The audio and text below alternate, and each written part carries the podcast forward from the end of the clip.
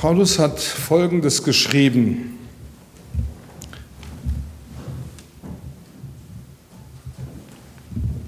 Oh, jetzt bin ich aber arg weit. Hm. All dies verdanken wir Gott, der durch Christus mit uns Frieden geschlossen hat. Er hat uns beauftragt, diese Botschaft überall zu verkünden. Die Wagen haben sich ja gerade gestritten. Aber eigentlich sollen wir lernen, was wahrer Frieden ist. Durch Jesus Christus können wir erleben, was wahrer Frieden ist. Als er uns mit Gott versöhnt hat, hat er den Weg zu wirklichem Frieden geöffnet. So dass zum Beispiel Paulus an die Epheser schreibt, er ist unser Friede. Und Jesus wollte gleichzeitig, dass wir diesen Frieden nehmen und ihn weitertragen. Überall dorthin, wo wir hinkommen. Mit den Menschen, mit denen wir Beziehungen haben, zu denen wir kommen. Deswegen möchte ich heute darüber sprechen, was, uns, äh, was unsere Beziehungen beflügelt und wie der Friede, den Gott schenkt, unsere Beziehungen verändern kann. Am meisten beflügelt unsere Beziehungen, wenn sie unbelastet sind. Da werdet ihr mir sicherlich zustimmen. Wenn wir uns aneinander freuen können. Nun habe ich im Laufe der letzten Jahre immer wieder Menschen getroffen, die keine näheren Beziehungen zu anderen Menschen eingegangen sind, weil sie Belastungen gefürchtet haben, die eine Beziehung mit sich bringen kann. Mir hat mal jemand gesagt, ich gebe nichts und ich erwarte nichts. Dann muss ich auch überhaupt keine Verletzungen ertragen. Aber auf diesem Boden können keine Beziehungen gelingen. Man kann höchstens sehr einsam werden. Aber Gott will, dass wir Beziehungen zueinander haben. Deswegen erinnere ich dabei an das, was Jesus gesagt hat, du sollst deinen Nächsten lieben wie dich selbst. Gott hat uns so geschaffen, dass wir Beziehungen brauchen. Das hat er von Anfang an festgelegt. Schon kurz nach dem Schöpfungsbericht sagt Gott, dem, äh, sagt Gott selber zu sich, es ist nicht gut, dass der Mensch allein sei. Wie gesagt, deshalb sind Beziehungen oder gute Beziehungen ein Baustein zu erfüllten und zu gelingendem Leben. Genau deshalb möchte ich heute drei Dinge ansprechen, die eine Beziehung beflügeln können. Das erste ist Mut zur Ehrlichkeit. Oh, irgendwie bin ich zu schnell. Ich habe zu dicke Finger, ja. Also hier könnt ihr sehen, ich kriege das immerhin alle drei gleichzeitig erscheinen zu lassen hier. Also Mut zur Ehrlichkeit. Paulus schrieb mal den Ephesern in einem Brief, wendet euch also von jeglicher Täuschung ab und sprecht die Wahrheit, jeder und jede mit eurem Mitmenschen. Nun kann ich davon ausgehen, dass ihr alle irgendwie in Beziehungen lebt. Ich habe auch Beziehungen. Und einer unserer größten Beziehungskiller, das habe ich bei mir selber entdeckt, ist, dass wir die Harmonie über die Wahrheit stellen. Oft habe ich festgestellt, dass ich selber so ticke, dass ich versucht habe, lieber Dinge, die wahr sind, unter den Tisch fallen zu lassen und überhaupt nicht darüber zu sprechen, als etwas Wahres zu sagen. Nur komischerweise sind dadurch die Beziehungen nicht besser geworden. Ich habe dadurch keine tieferen Beziehungen bekommen. Warum? Weil ein entscheidender Baustein gefehlt hat, nämlich die Wahrheit. Und deswegen Mut zur Ehrlichkeit. Ich habe euch heute ein paar Beziehungskiller mitgebracht, die ihr hier lesen könnt. Und es gibt genügend Gründe, warum wir uns in Beziehungen glauben, nicht die Wahrheit sagen zu müssen, nicht ehrlich miteinander sein zu können, beziehungsweise das zu sagen, was wirklich ist. Da gibt es zum Beispiel Leute, die glauben, ich kann nicht die Wahrheit sagen, weil ich befürchte, verlassen zu werden. Es ist eine unserer, ja, kann man sagen, Urängste, dass wir Angst davor haben, dass Menschen uns ablehnen, dass sie uns nicht mehr so mögen, wie wir eigentlich sind. Oder ich befürchte, nicht geliebt zu werden. Wir alle haben ein tiefgehendes Bedürfnis, ich sage es mal so, nach unbedingter, nach bedingungsloser Liebe. Wir wollen, dass man uns so nimmt, wie wir sind, wie diese Wagen. Jede Waage wollte doch eigentlich genau das sein, was sie ist, nämlich eine Fahrzeugwaage oder eine Briefwaage oder eine Küchenwaage. Niemand wollte plötzlich etwas ganz anderes sein, aber wir wollen als das geliebt werden, was wir sind und wer wir sind. Deswegen sagen wir uns oft nicht die Wahrheit, weil wir glauben, wir werden nicht mehr geliebt, wenn wir zu dem stehen, wie wir sind. Oder ich befürchte, verletzt zu werden. Deswegen halte ich mich aus allem raus und schaue, dass es möglichst allen recht mache. Aber wie gesagt, ich bin mit Sprichworten ähm, groß geworden und da hieß es, eine Kunst, die niemand kann, ist allen Menschen recht getan. Ja, das kann niemand.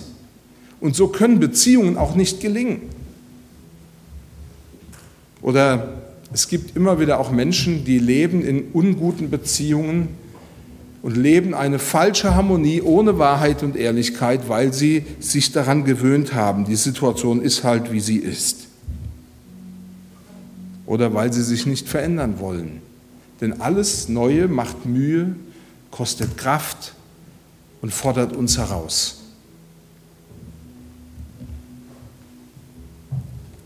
Beziehungen können gestört werden oder wir sagen einander nicht die Wahrheit, weil wir die Angst haben, dass die Wahrheit als solches nichts verändert.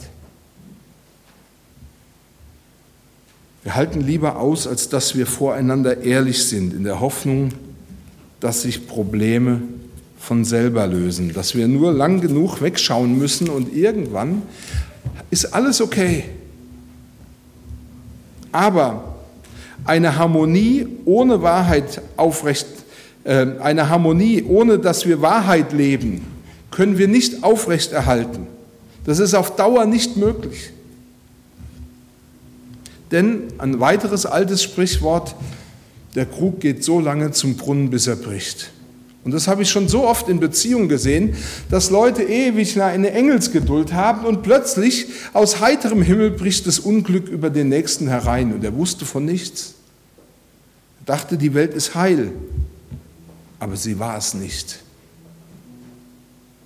Paulus schreibt über die Liebe. Sie hat keine Freude an der Ungerechtigkeit. Sie freut sich aber mit über die Wahrheit. Deswegen ist es so wichtig, dass wir lernen, wahrhaftig, ehrlich zu sein. Wenn wir Beziehungen leben wollen, dann müssen wir lernen, wahrhaftig und ehrlich zu sein. Denn Liebe wird durch Wahrheit beflügelt.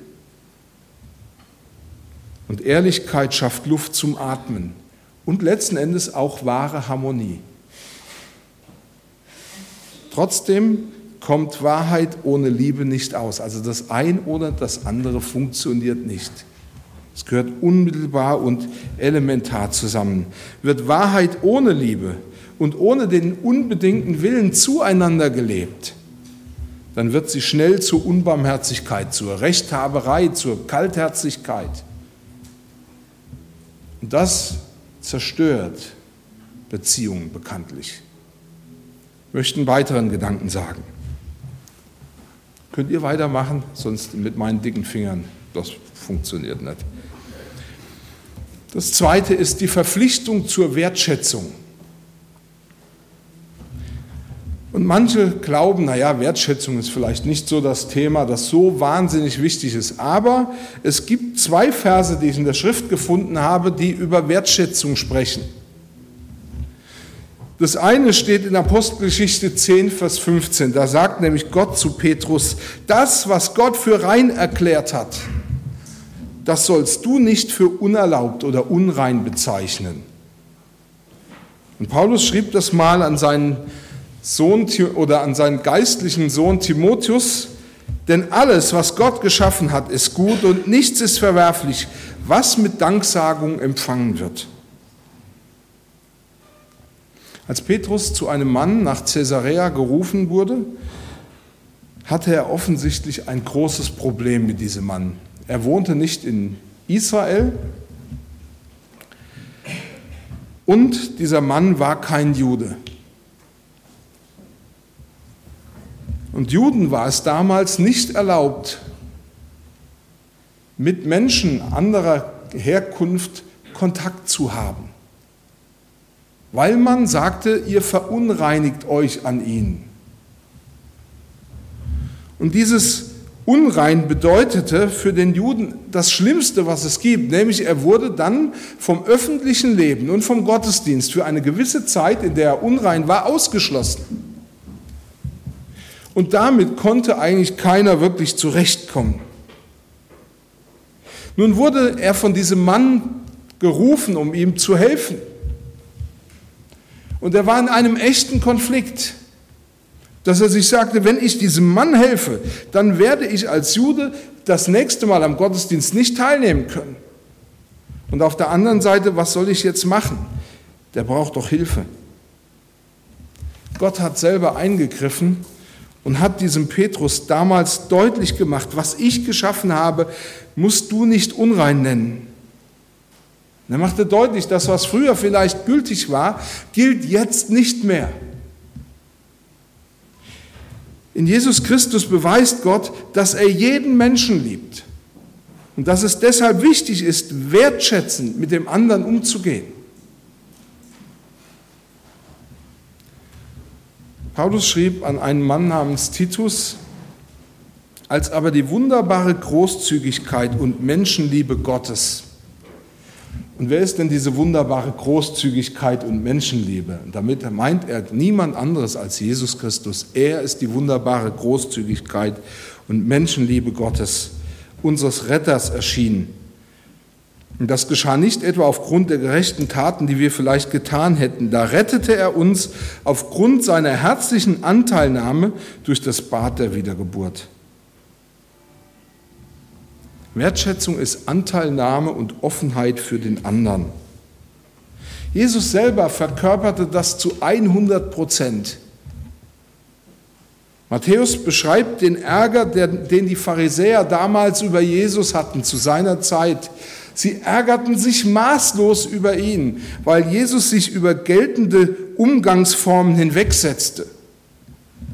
Und deswegen gingen sie eines Tages zu seinen Schülern und fragten sie, Warum nimmt euer Lehrer an einem Festessen teil, wo es nur von Steuereintreibern und anderen schlechten Menschen nur so wimmelt? Wieso macht Jesus das? Mit denen haben wir doch eigentlich nichts zu tun.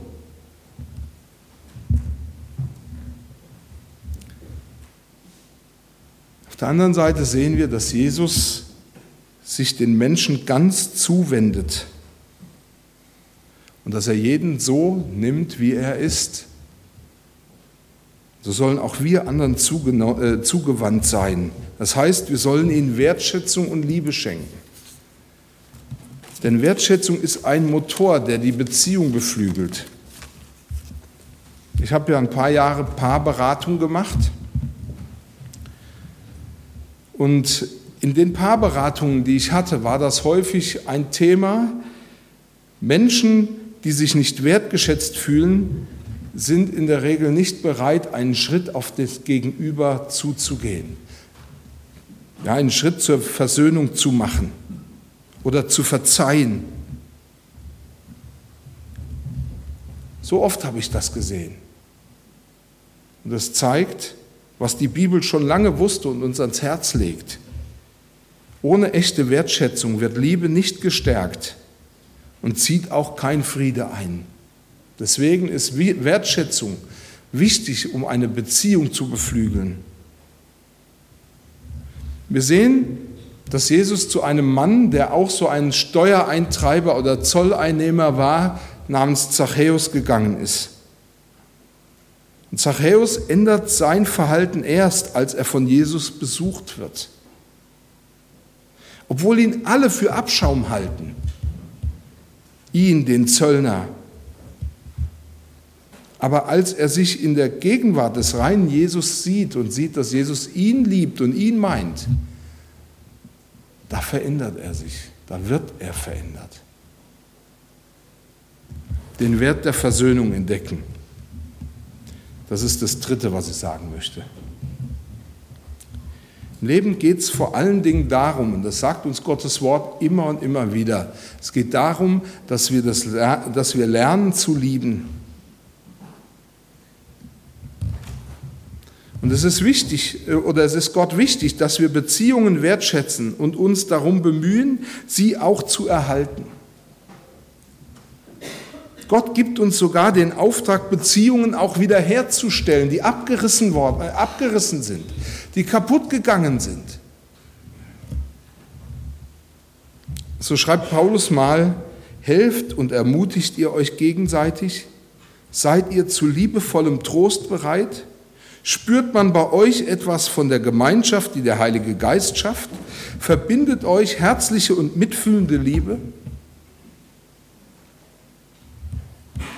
Jesus legt Wert darauf, dass Außenstehende, die Mitglieder seiner Familie, an der Liebe, die sie zueinander haben, erkennen. Darauf legt er Wert. Er will, dass man uns, wenn wir zu Jesus Christus gehören, dass man sieht, dass wir uns lieben, dass wir uns so annehmen. Johannes 13 sagt er, dadurch werden alle erkennen, dass ihr meine Schüler seid, wenn ihr wahre Liebe zueinander habt. Trotzdem ist uns allen klar, dass es in jeder Beziehung und in jeder Familie und auch in jeder Gemeinde Konflikte gibt.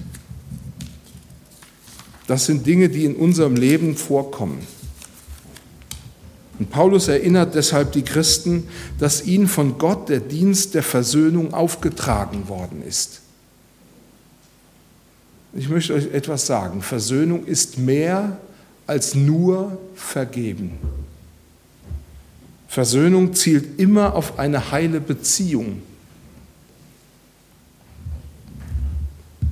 Ich möchte euch noch sieben kurze Schritte mitgeben, oder vorschlagen, wie Versöhnung gelingen kann und wie eine Beziehung nachhaltig beflügelt werden kann. Könnt ihr noch? Also sieben kurze Schritte. Ich gebe mir Mühe, es kurz zu machen. Also die, die mich kennen, hofft, dass ihr das jetzt nicht für einen Witz haltet.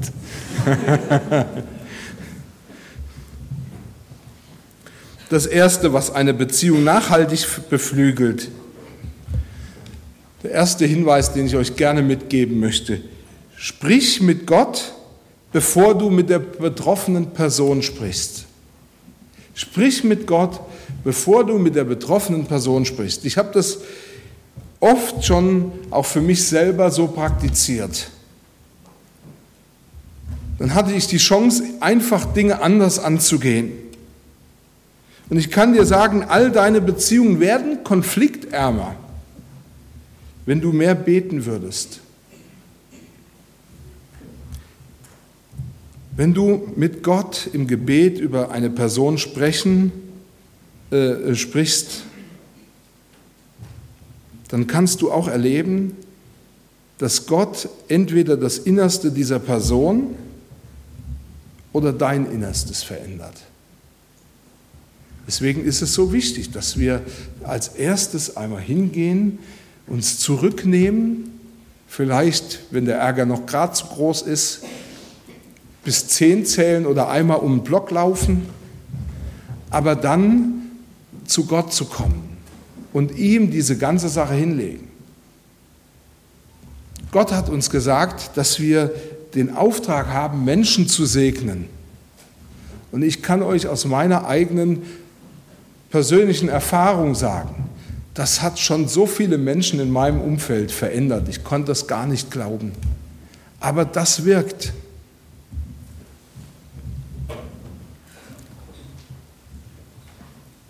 In dem Psalm Davids erleben wir, wie Gott selber oder wie David selber dieses Ventil nach oben verwandt hat. Er hat Gott gesagt, was ihn betroffen macht, was ihm Angst macht. Er schrie zu ihm.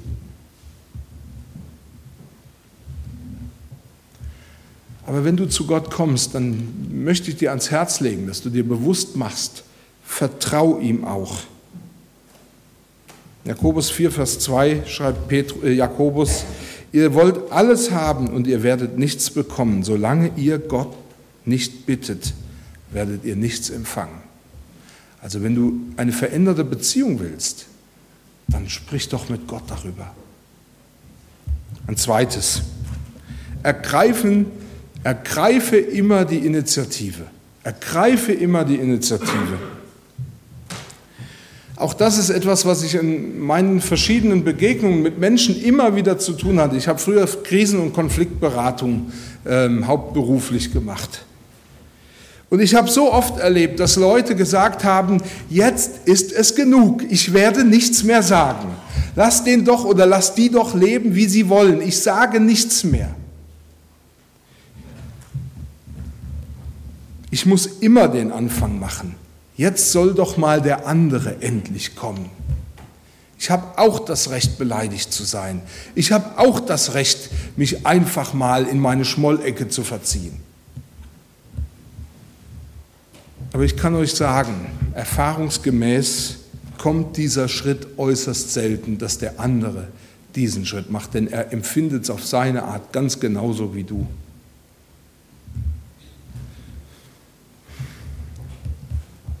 Aber ich kann dir auch was sagen. Eine unerfüllte oder gestörte Beziehung kostet mehr Kraft und mehr Freiheit, als den ersten Schritt auf irgendjemanden zuzumachen. Du denkst vielleicht, du hast recht, aber es kostet dich letzten Endes all deine Kraft und es kostet auch alle Lebensfreude. Und außerdem wenn du zu Jesus Christus gehörst, wenn du unter seiner Herrschaft stehst, dann erwartet Gott von dir diesen Schritt, dass du auf einen zugehst. Paulus schrieb den Ephesern, lass die Sonne nicht über deinem Zorn untergehen oder eurem Zorn. Und an die Römer schrieb Paulus, ist's möglich, so viel an euch liegt, haltet mit allen Menschen Frieden. Weißt du, es geht nicht darum, dass du nicht vielleicht recht hast mit dem, was du denkst.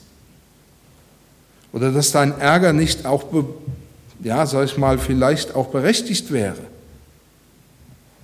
Dass es wichtig ist, das auch zu sagen, wie gesagt, wir müssen auch wahrhaftig sein. Sondern es geht darum, also wie gesagt, das ist, ist notwendig, dass wir das auch sagen. Aber wir sollten uns auch bewusst machen, das Ziel, in dem wir Beziehung leben, sollte der Friede sein, nicht falsche Harmonie, sollte echter Friede sein. Wisst ihr, und auch das ist eine Beobachtung, die ich schon oft gemacht habe, bei Konflikten heilt die Zeit nichts. Sie lässt die Wunden höchstens stärker schmerzen. Man sagt ja, die Zeit heilt alle Wunden. Bei Konflikten ist das anders. Wenn du mit deinen Gedanken alleine bist und du wirst es kennen, dann wirst du merken, wie viel mehr Enttäuschung, Bitterkeit und Ärger sich in dir breit macht.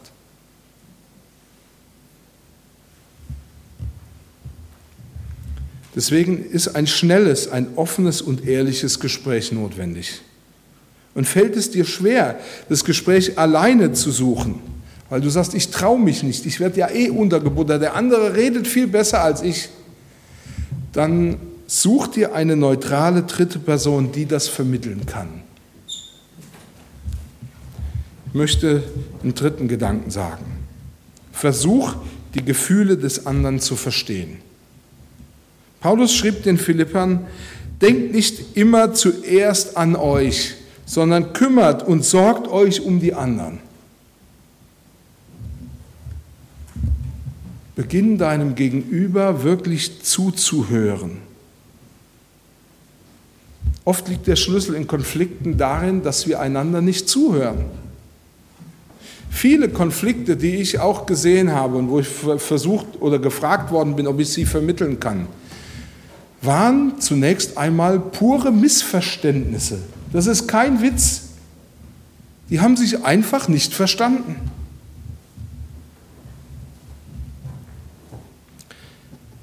Aber in Sprüche 20, Vers 12 sagt Salomo, ein hörendes Ohr und ein sehendes Auge, die macht beide der Herr. Und Jakobus empfiehlt uns, ein jeder Mensch sei schnell zum Hören, langsam zum Reden, langsam zum Zorn. Denn des Menschen Zorn tut nicht, was vor Gott recht ist. Deswegen überlass deinen Kummer Gott und finde Frieden darin, dass Gott denen, die ihn lieben, verheißen hat, sie selber wieder heil zu machen, sie wiederherzustellen. Denn Erlösung meint auch die Wiederherstellung von erlittenem Unrecht.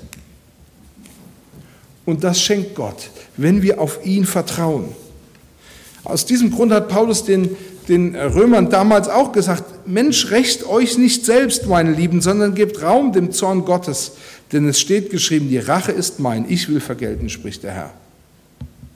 Und Jesus selber hat seine Jünger daran erinnert, weil er wollte, dass sie das wissen. Sollte Gott nicht auch rechtschaffen seinen Auserwählten, die zu ihm Tag und Nacht rufen, und sollte er es bei ihnen lang hinziehen? Ich sage euch, er wird ihnen rechtschaffen in Kürze. Es mag sein, dass du denkst, niemand wird mir Recht verschaffen, wenn ich nicht selber für mein Recht einstehe und wenn ich nicht dafür kämpfe, dass irgendwas endlich wieder gerade gerückt wird. Ich möchte dir das ans Herz legen. Überlass Gott die Sache. Gib deinen Ärger an Gott ab. Das befreit. Aber besser noch ist es, einander zu vergeben. Erst wenn wir den Ärger an Gott losgeworden sind, sind wir auch frei und offen dafür, den anderen zu verstehen. Ich möchte einen vierten Gedanken sagen. Ihr merkt, wir kommen dem Ende zu. Und ich glaube, dass das einer der schwierigsten ist überhaupt, aber der ist unerlässlich bekenne deinen Anteil am Konflikt. In Matthäus 7, Vers 3 sagt Jesus, warum starrst du auf den kleinen blinden Fleck im Auge deines Mitmenschen und nimmst gleichzeitig ein dickes Brett nicht wahr, das dir den Blick vor der Wirklichkeit und auch auf dich selbst vollkommen verstellt? Das heißt, Du, was siehst du den Splitter im, im, Auge deines Bruders und nimmst den Balken in deinem Auge nicht wahr? So hat es Luther übersetzt. Für alle die, die denken, das steht so nicht in der Bibel. Doch, das steht so. Wenn es dir wichtig ist, eine Beziehung wiederherzustellen, dann solltest du damit beginnen, dass du deine Fehler und deine Schuld eingestehst und nicht ständig Ausreden dafür erfindest oder suchst, warum du so gehandelt hast, wie du handelst. Da wir ja alle in gewisser Weise blind sind, hilft es manchmal auch da, eine dritte neutrale Person als Vermittler heranzuziehen. Bitt Gott doch darum, dir zu zeigen, welchen Anteil an Schuld du mit diesem Problem hast. In der Bibel steht, wenn wir behaupten, wir sind ohne Schuld, dann betrügen wir uns selbst und die Wahrheit ist nicht in uns. Schuldbekennen ist aber ein hilfreiches Mittel auf dem Weg zur Versöhnung.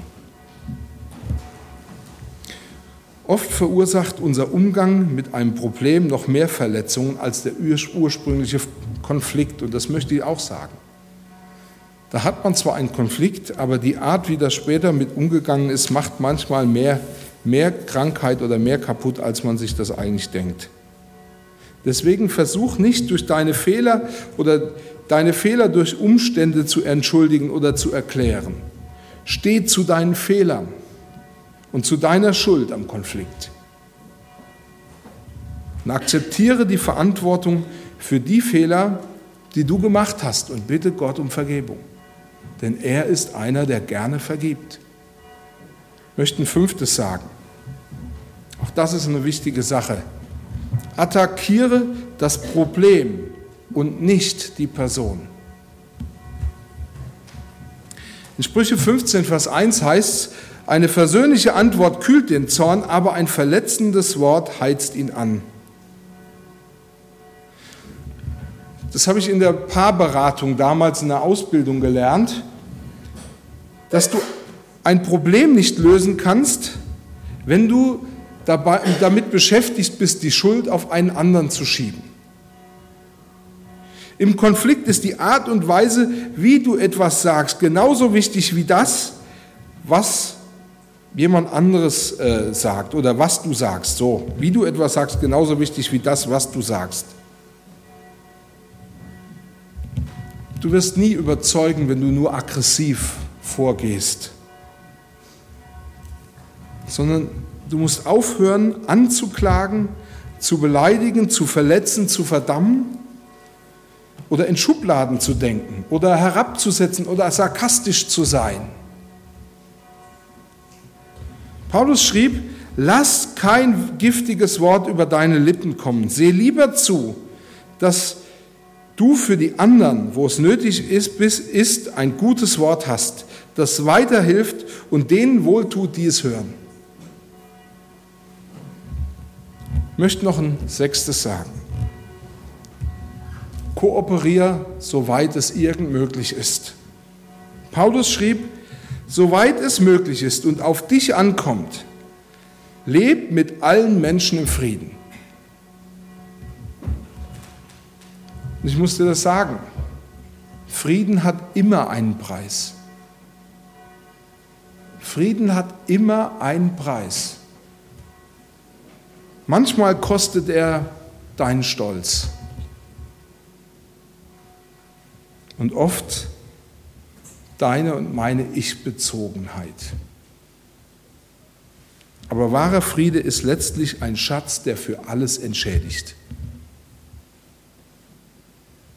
Um der Gemeinschaft willen sollten wir unser Möglichstes tun, Kompromisse zu schließen und auf andere zuzugehen.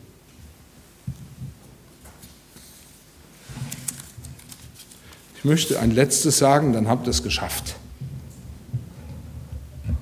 Betone die Versöhnung und nicht die Lösung. Betone die Versöhnung und nicht die Lösung. In einer Mediation, also ich bin auch Mediator, ich will das jetzt nicht alles aufzählen, aber da geht es immer darum, dass man, äh, darum, dass man um eine Lösung streitet. Man sucht eine Win-Win-Situation herzustellen und das hat mit Lösungen zu tun. Aber im Glauben geht es nicht in erster Linie um eine Lösung in einem Konflikt, sondern um Versöhnung. Es ist unrealistisch zu erwarten, dass immer alle gleicher Meinung sind. Und das ist auch gar nicht notwendig in erster Linie.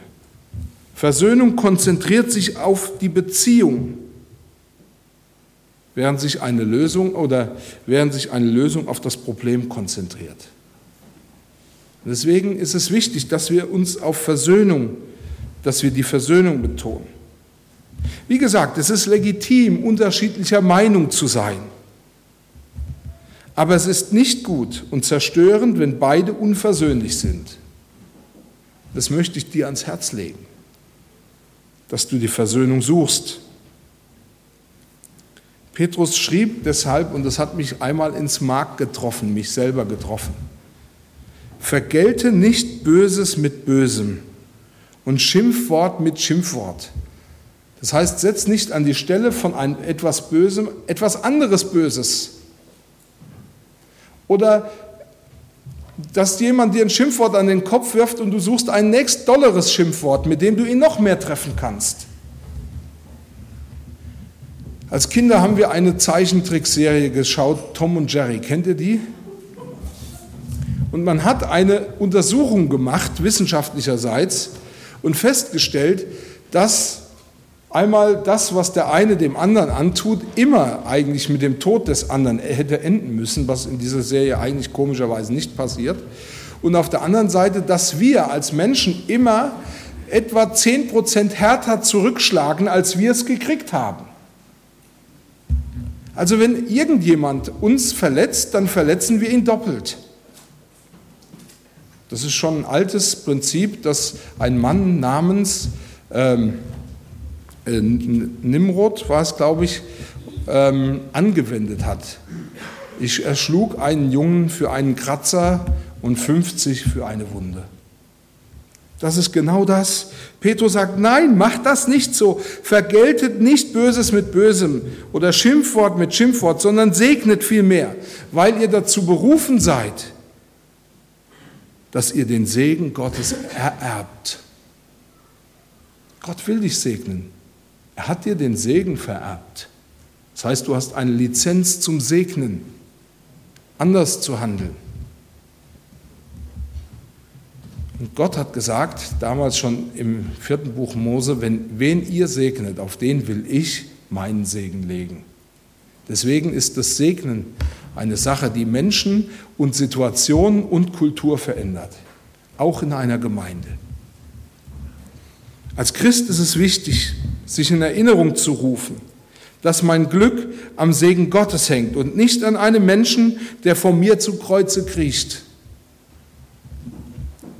Gott will, dass wir gelingende und befreite Beziehungen haben. Denn die sind es, die in erster Linie zu unserem Besten dienen. Deswegen habe ich euch jetzt einen ganzen Strauß an Dingen mitgebracht, was eine Beziehung beflügeln kann. Und ich wünsche euch, dass das ein oder andere bei euch hängen geblieben ist und dass es eure Herzen verändert. Amen. Ich möchte beten.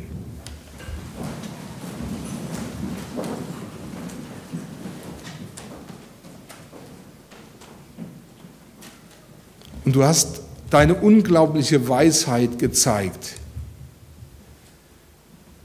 als du uns einen Menschen geschaffen hast, ein Gegenüber.